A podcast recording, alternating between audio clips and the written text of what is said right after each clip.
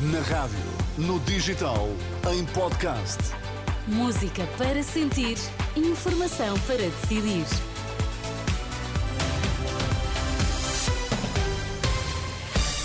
As notícias na Renascença, Pedro Mesquita, bom dia. Títulos em destaque. Bom dia. Autoridades francesas classificam de terrorista o ataque com arma branca que vitimou uma pessoa em Paris e deixou feridas outras duas. Direção do SNS autoriza a contratação de quase mil especialistas recém-formados. Ataque em Paris vitimou uma pessoa, um cidadão de nacionalidade alemã, eh, e eh, fez mais eh, dois feridos. É uma informação que marca as últimas horas. Um, um assunto que está a ser tratado como um ato terrorista, o ataque da última noite em Paris. De madrugada, na rede social X, o presidente francês Emmanuel Macron apresentou as condolências à família da vítima. Também pela internet, a primeira-ministra francesa, Elisabeth Borne, garantia que eh, não vai ceder ao terrorismo. De acordo com a polícia, durante o ataque, o agressor gritou Alá é grande e já depois de ser tido pelas autoridades, ter-se-á referido à morte de muçulmanos em eh, várias partes do globo. A explosão durante uma missa católica nas Filipinas matou pelo menos quatro pessoas e fez nove feridos. De acordo com a agência Reuters, a explosão ocorreu numa universidade Universidade em Marauí, onde decorria a celebração litúrgica. Por cá, mais parece que Luís Montenegro continua a ser ainda o líder parlamentar de Pedro Passos Coelho, é o que diz Pedro Nuno Santos. Parece que, que, Pedro Passos Coelho deixou de ser uh, Primeiro-Ministro e líder do PSD, mas Luís Montenegro continua a ser líder parlamentar de, de, de Pedro Passos Coelho. Anunciaram que, que o, o, diabo vinha, o diabo não veio e oito anos depois parece que continua à espera uh, do diabo. Os portugueses sabem que quando os socialistas dizem que querem aumentar pensões e aumentar rendimentos, estão a falar a sério. Nós só temos de dizer que queremos continuar aquilo que sempre fizemos. Nós não precisamos contrariar aquela que era a nossa prática. O líder do PSD, aquilo que promete, contraria aquela que foi sempre a prática do PSD.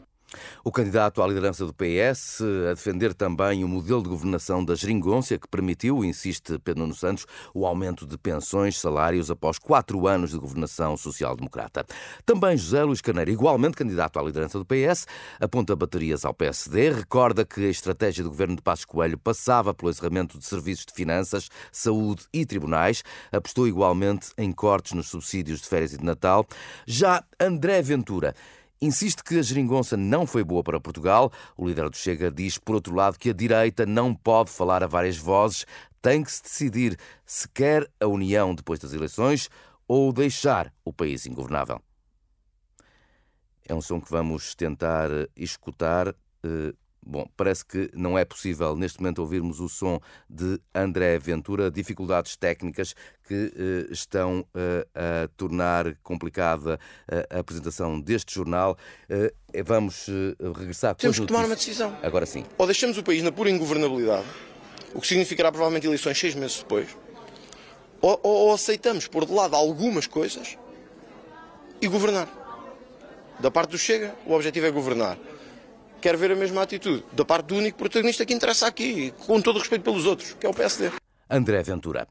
Os hospitais têm luz verde para contratar quase mil médicos especialistas recém-formados. A Direção Executiva do Serviço Nacional de Saúde autoriza a contratação de 991 especialistas. Lisboa e Val do Tejo será a região do país com mais vagas, 384. Segue-se a região norte com 282. No caso das especialidades que têm horário em serviço de urgência, os hospitais poderão fazer contratações sem termo, sendo dispensada qualquer outra formalidade com vista à autorização do recrutamento. O radicalismo dos protestos gestos dos ativistas pelo clima afasta mais do que aproxima, diz Frei Hermínio Araújo. Em entrevista à Renascença e Agência Eclésia, a proposta COP28 no Dubai, o guardião do convento de Varatojo, em Torres Vedras, lembra que a defesa do ambiente é uma preocupação central da Igreja, embora nem sempre diz tenha sido prioritária, mas não tem que ser conotada com a esquerda ou com a direita, como muitos querem fazer parecer quando falam do Papa Francisco como ativista. Sempre que, digamos assim, se tem pensado os, os, temas da doutrina social da Igreja ou do pensamento social cristão, este tema tem aparecido. Mas eu acho que ainda não suficientemente. E se calhar muito conotado, e então nestes últimos anos, sobretudo com este pontificado, quase com, com tonalidades de esquerda, o que é no mínimo muito estranho, não é?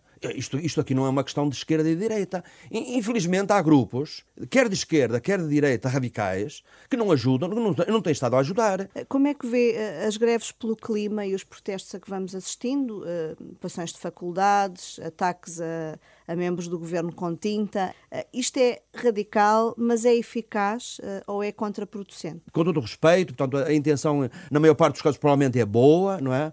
Mas talvez não nos ajuda a esta caminhada que tem que ser de todos. Nesta entrevista à Renascença Agência Eclésia, Freire Mino Araújo lembra, analisa, aliás, o papel do Papa na luta por uma ecologia integral com uma mensagem que chega a todos. E a mensagem do Papa diz é contra o individualismo que atinge até a própria Igreja. Nós vivemos individualismos políticos, individualismos financeiros, individualismos económicos, individualismos católicos. Individualismos católicos.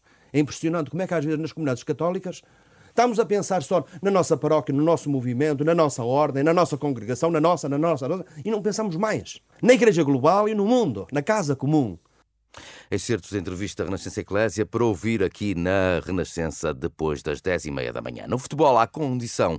O Porto colou-se na noite passada ao Benfica e ao Sporting, na liderança da Primeira Liga. A equipa de Sérgio Conceição foi ao Minho derrotar o Famalicão por 3-0. Golos de Ivan Nilsson, Taremi e Francisco Conceição. Apesar de reconhecer algumas falhas, o técnico portista diz que os azuis e brancos fizeram um jogo competente. Fizemos um jogo muito competente. Uh eh, dominámos, controlámos. Eh, é verdade que nem sempre foi muitíssimo bem jogado, mas foi um, um, jogo, um jogo muito, muito, muito, muito competente da nossa parte, um jogo competitivo, onde, onde o Famalicão valorizou aquilo que foi a nossa, a nossa vitória. O Porto soma agora 28 pontos, mas atenção, tem mais um jogo que o Sporting e o Benfica. A Águia joga esta tarde no Minho para defrontar o Moreirense. É um jogo marcado para as 6 da tarde, com relato aqui na Renascença. Amanhã será a vez de também o Sporting jogar contra uma equipa minhota. O Gil Vicente. Bom dia.